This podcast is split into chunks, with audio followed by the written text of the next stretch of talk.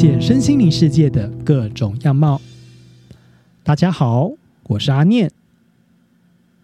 这集呢，要来跟大家聊聊的主题是关于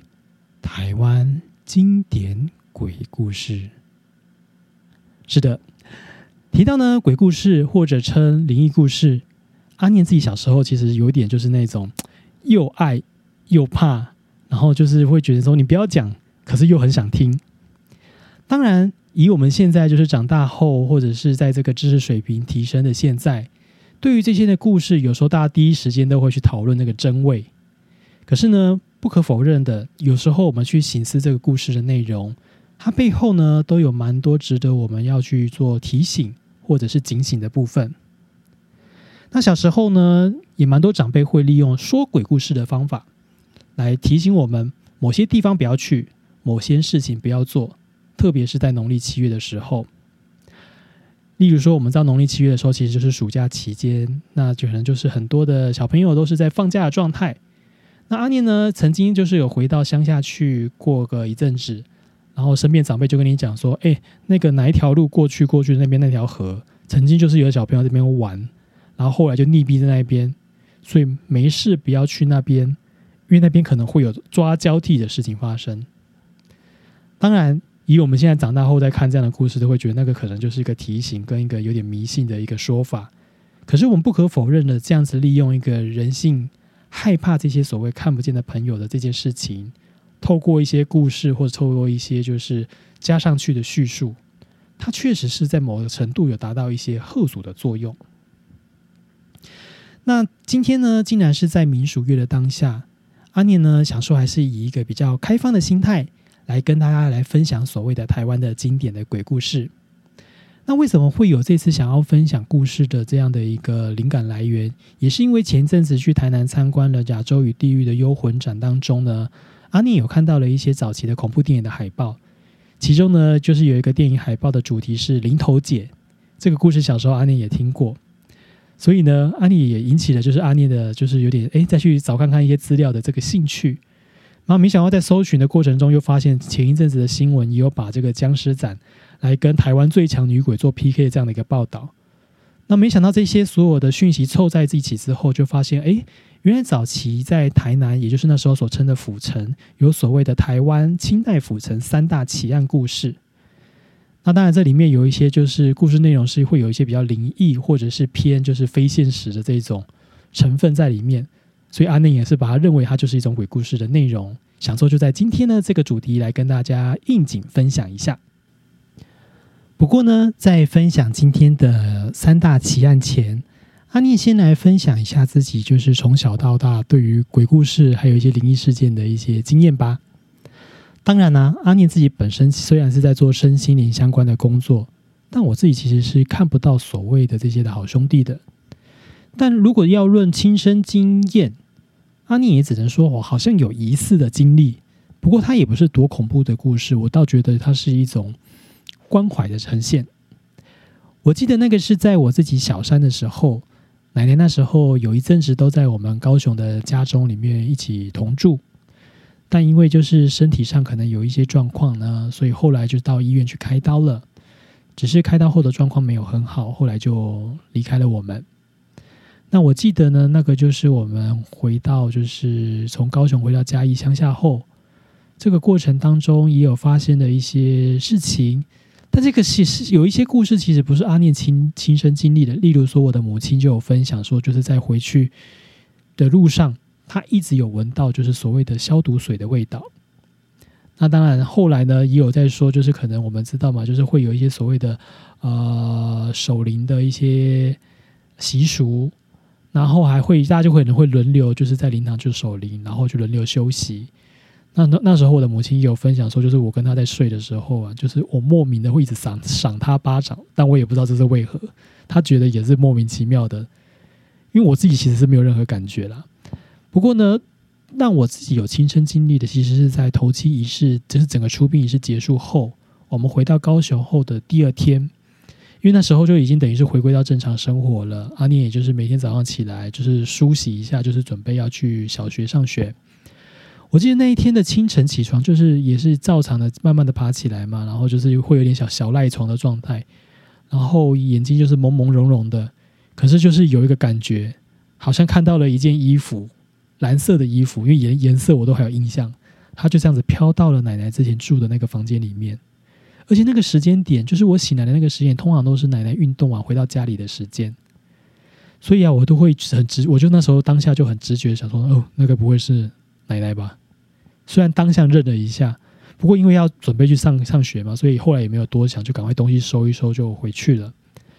那后来在几个七的仪式中有遇到了其他长辈，那就是禁不住好奇，就忍不住的问一下了长辈是不是啊奶奶临终前的那个衣服当中是有蓝色的？为什么会这样问？原因是因为在民俗上来讲呢，会因为亡者的年龄不同，他所穿的寿衣的那个件数好像也会有多寡的一个不同。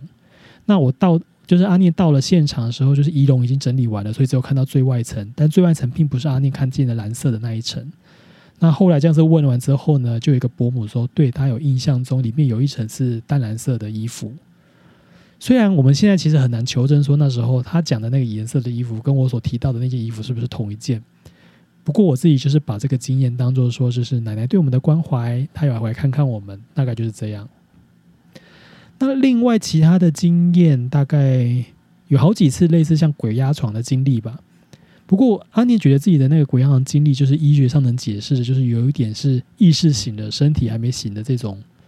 状态，所以你会觉得动弹不得，可是你意识其实已经醒来了。但因为你也没有听到什么所谓的那些什么可怕的声音啊，或者看到可怕的影子，而且有好几次是在大白天发生，甚至在自己家发生的。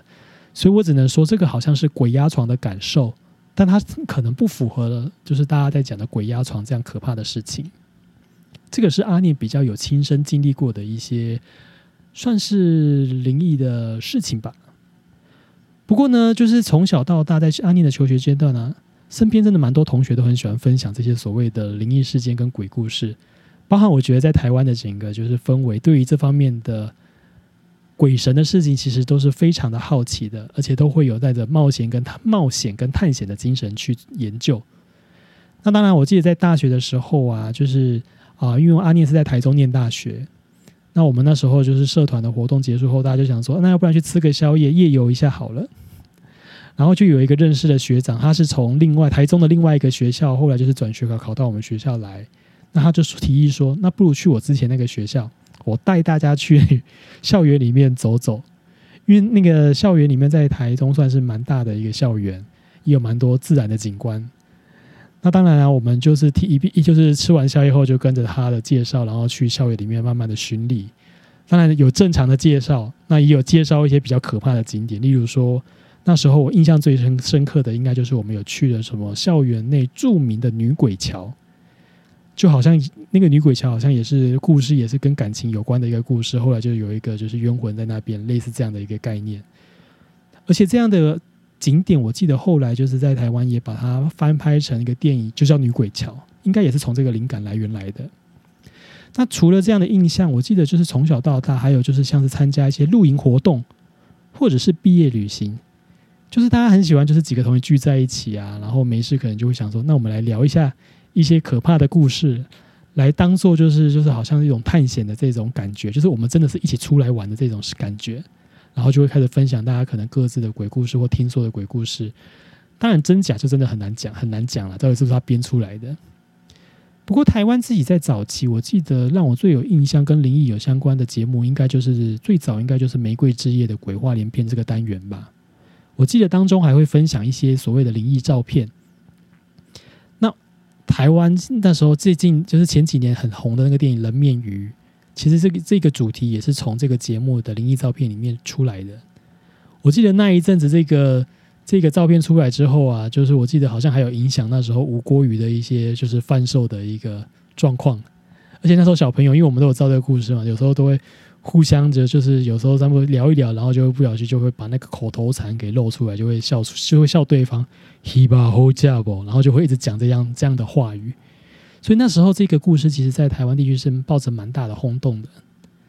那当然了，我觉得就是《玫瑰之夜》的这个鬼话里面的单元，后来它可以算是一个始祖吧。就是后来台湾地区就开始有很多的各个电视台就会开始有兴起类似的灵异主题的一个节目。那近年真的让我比较印象深刻的，应该也是那个灵异影片《红衣小女孩》的那个 V 八的那个故事。而且当然后来就被拍成系列影片嘛，还跟刚刚讲的人面鱼是有串在一起的。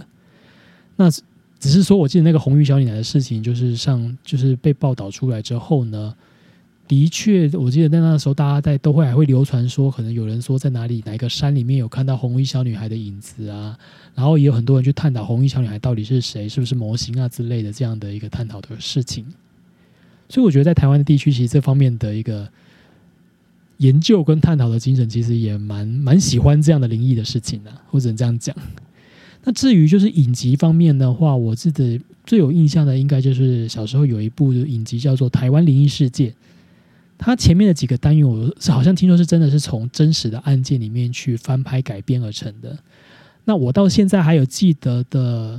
应该有两个故事，一个应该是那个日本的那个井口真理子的案件。那另外一个就是金门有一个朱秀华女士，后来好像也是因为被人家杀了，但是她借尸还魂，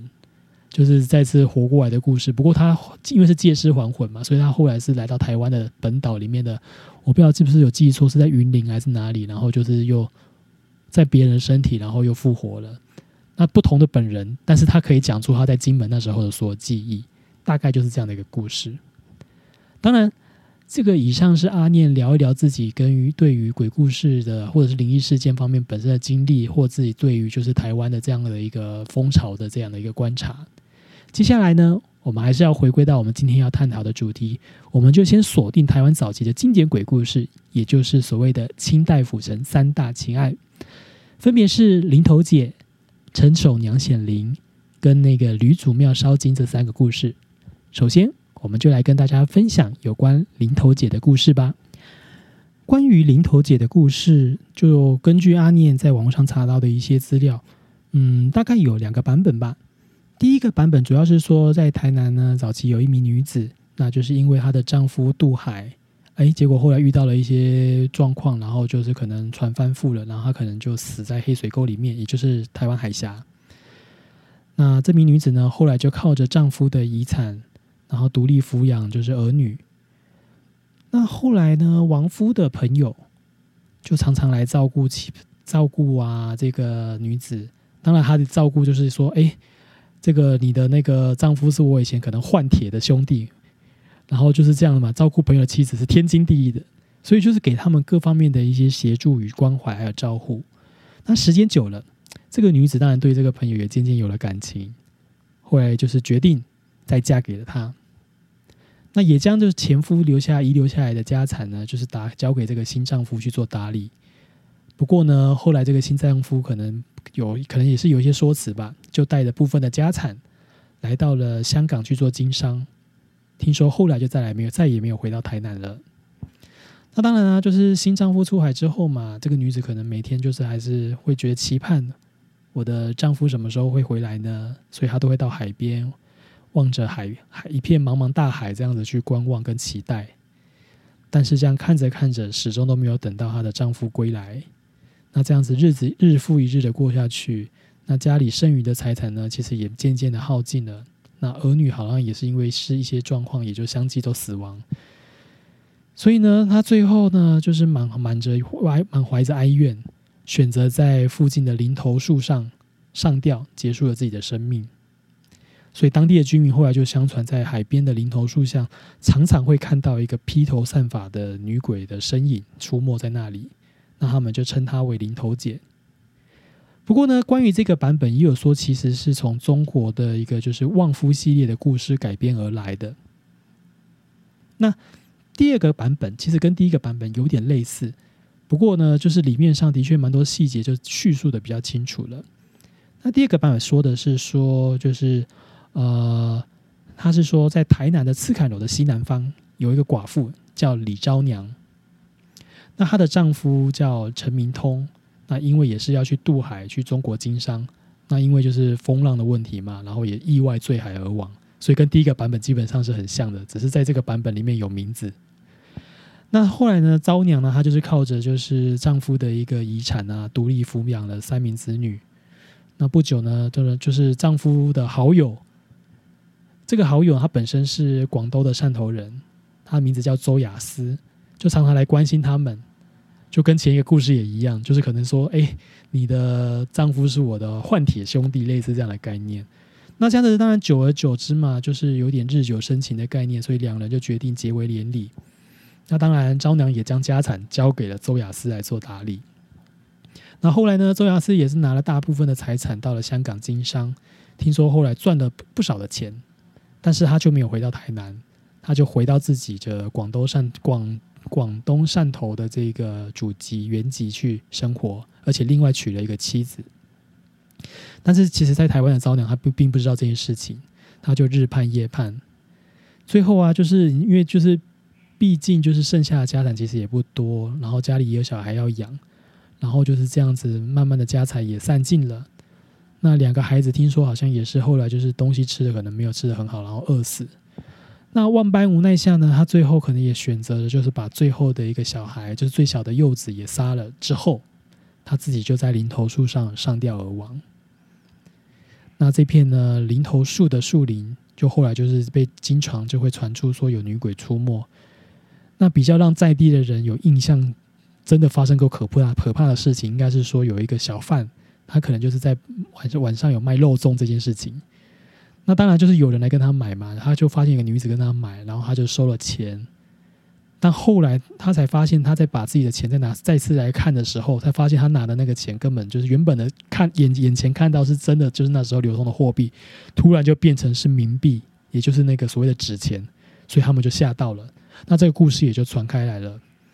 那大家就会觉得好像就是是不是那个林头树的那个上吊的那个招娘，她的怨气不散，所以后来他们就决定就是见此供奉，希望能够安抚他的他的一个怨气。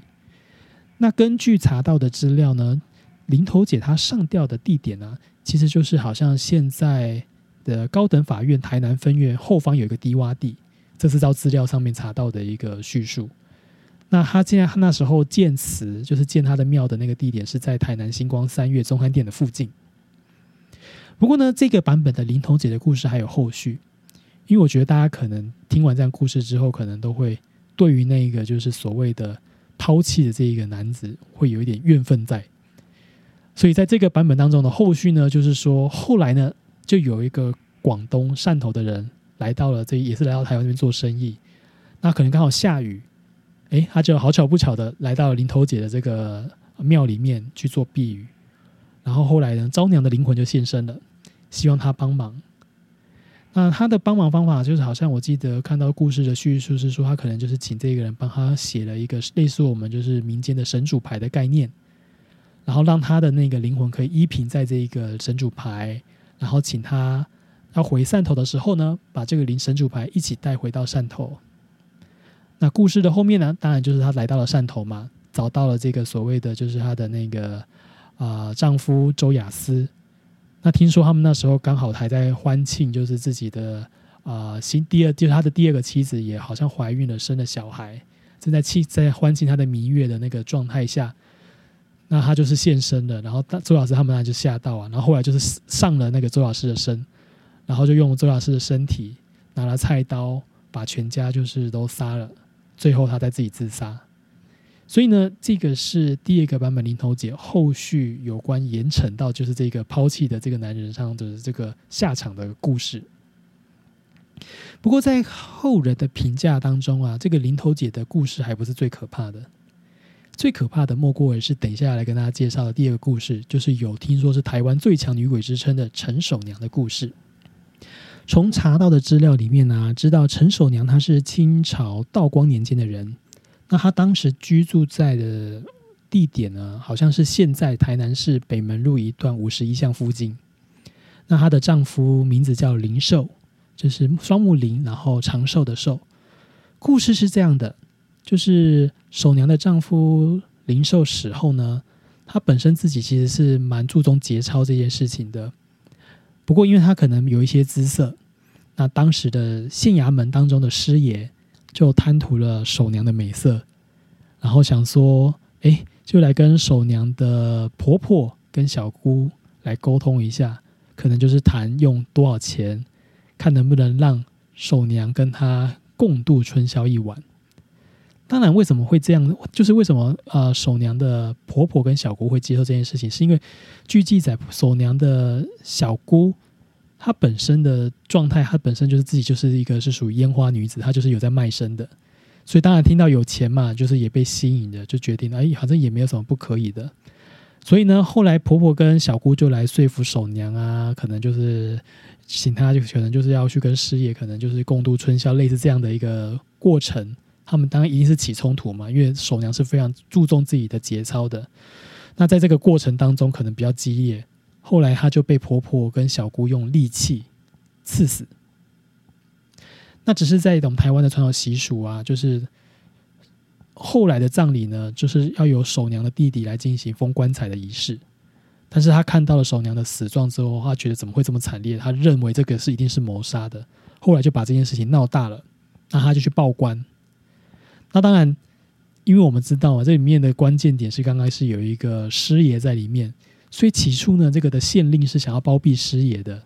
但大家都知道这件事情绝对没有那么单纯的，而且你这个包庇的动作太明显了，所以这件事情就引发了当地的民众的强力的不满跟抗议，甚至还有引发了一些小型的暴动，例如说师爷可能啊不，例如说可能就是像是县令可能出出门的时候坐轿子嘛，然后大家就会拿石头砸，类似这样的。所以后后来呢，听说为了平息民怨。就将守娘的婆婆跟小姑判死刑，这是一个说法。也有另外一个说法是说，后来就是可能守娘变成了怨灵，然后就是一直去折磨她的婆婆跟小姑，然后后来就是她造成他们两个死亡。但在这个故事当中的师爷，他就逃回到中国了。不过呢，根据资料，其实后面是说他最后也是惨死，但是到底是怎么样的惨死，这个就没有看到太多的资料。不过守娘因为这样的一个怨气的，真的是非常的大。听说就是在那一个时期啊，就是闹着整个就是台南地区是半夜都是鸡犬不宁。而且刚刚我们讲到呃林头姐的故事是说她在林林林林呃林头树的附近卖肉粽嘛，然后有人买了之后发现钱变成银子。那这一次呢，听说是有一堆小贩在卖东西的时候所收到的钱，后来就是莫名都变成的是所谓的纸钱。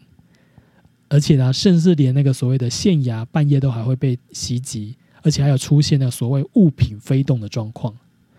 所以大家都觉得那个就是陈守娘她的就是怨气未消，然后透过这样的一个显灵的方式来诉说她的一个冤屈跟她的不满。那地方的民众当然为了觉得还是要生活啊，总不能让他这样子闹下去，所以就想说那就纷纷来祭拜他。那后来呢？就是呢，当地的士绅想说，既然他是一个，就是我们所谓的无形众生嘛，那当然就是要请到他的同样性质的，那就是另外就是我们所谓的神明来跟他做一个沟通协调。起初呢是找了就是广泽尊王来做协调，但是初步未果，就是没有共识。那后来想到，就有人想到，哎，守娘是女性，那我们会不会请一个女性的代表来好好跟他沟通，可能会比较好呢？所以呢，他们后来就请了德化堂的观音大师来出来调停。那但这个所谓的调停的过程，可能就是透过所谓的鸡头跟机身还有灵媒的这个方式去做一个沟通调停。那当然，我觉得就是在后面，他们就是依照故事的内容是说，他们后来就有获取共识。那其中有一个共识，共识呢，就是说他可能要他的神位就是入主到那个什么呃特定的一个祠堂里面，所以这件事情才平息。那据说就是守娘当时被葬的地点就在我们台南市目前的中西区的南门路，好像是说是在一百一十七号附近吧。那他的神位目前呢，就是被供奉在我们台南孔庙中。然后我记得就是可以在那个里面是可以看到他的名字的。以上呢就是关于陈守娘的故事，所以我们会知道他所造成的那个影响啊，就是比刚刚林头姐还要来的更大。所以她才会有那个所谓的就是台湾最强女鬼之称的这样的一个称号。最后呢，我们要来分享的就是吕祖庙烧金的故事。这是发生在府城六合境吕祖庙的故事。那所谓的吕祖，就是我们熟知的八仙之一的吕洞宾。那故事呢，其实也有版本上的差异。阿念呢，就主要分享一个版本。这个故事是说呢，府城有一个屠夫的妻子。这个屠夫就是指的，就是可能是以可能杀猪或者是宰杀各类的一个牲畜为主要工作的人士。那当时啊，就是这个妻子啊，她常常就会去借着就是要去吕祖庙烧香祈福的名义，然后就是跟那个庙里面的道士有一些就是不正当的关系。也就是说，他们可能会在庙里面幽会。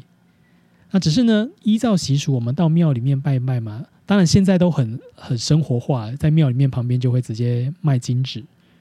但是，其实，在早期，可能这个东西要去另外去准备的。那而且这个那时候的这个屠夫的妻子，她可能都会拿着一个篮子，然后就说：“哦，我被起来去拜拜喽。”然后大家都会想说，那个金那个篮子里面应该就是准备好金纸了嘛。但是屠夫有一次就发现了，哎，怎么这次带出去的篮子跟之前的篮子，因为他有时候就可能有去翻了一下篮子，就发现都是空的，所以他就开始起了疑心，所以他就跟踪了妻子，看他到底在干什么。没想到后来啊，就发现了妻子来到了庙里之后，哎。他也不是来拜拜的，他竟然是往庙里面的厢房走过去。后来呢，就在庙里面的厢房跟那个庙里面的道士在相好。那当然，这个屠夫嘛，就是整个看到这个状况之后，整个这个情绪就上来了，而且特别是所谓的抓奸在床的概念，一怒之下呢，就当场杀了两个人。那后来呢，就是有很多在地的乡民啊，都会说他们在那一阵子陆陆续续有梦见，就是吕先祖。就是吕洞宾有托梦给他们讲说梦梦庙里面有发生的事情，所以最后在调查下呢，找到了屠夫。那屠夫在知道说，就是可能就是先那个那个官府的人就跟他讲说是神明指示的。那后来他听到是神明指示，因为屠夫本身也是对于信仰是非常虔诚的人，所以他听到是神明指示，他想说那干脆就不隐藏了，他就坦诚犯案，将案情一一道出。然后就是说，他把后来呢，就是杀了妻子跟道士之后，是把这两个人的头颅呢埋在庙里面。比较可怕的是，其余的残体，听说他屠夫他就剁碎了，然后混入了猪肉之中，卖给了其他人。最后呢，屠夫他就跟这些官爷表示说，那还有忏悔的意思嘛？他希望能够到庙里面向神明忏悔。那于是也就来到了庙里，只是呢，他趁着可能没有人注意的时间点。他就突然拿起了就是工作上的烛台，我们知道烛台上其实会有个尖尖的点，让那个蜡烛可以插上去。他就利用那个尖尖的点自杀，然后也死了。那关于这个案件的所有相关人等都都都这样结束生命了，所以也没有什么好追究的，这件事情也就落也就落幕了。但后来呢，又有人表示说，就是吕先祖也托梦表示说，这个庙宇已经就是有这样的不好的事情发生，希望干脆就是把它毁除了。然后让他就是回归到原本清净的一个状态，所以后来大家就是把里面的神明请出来之后，就把庙给拆了，改成了书院。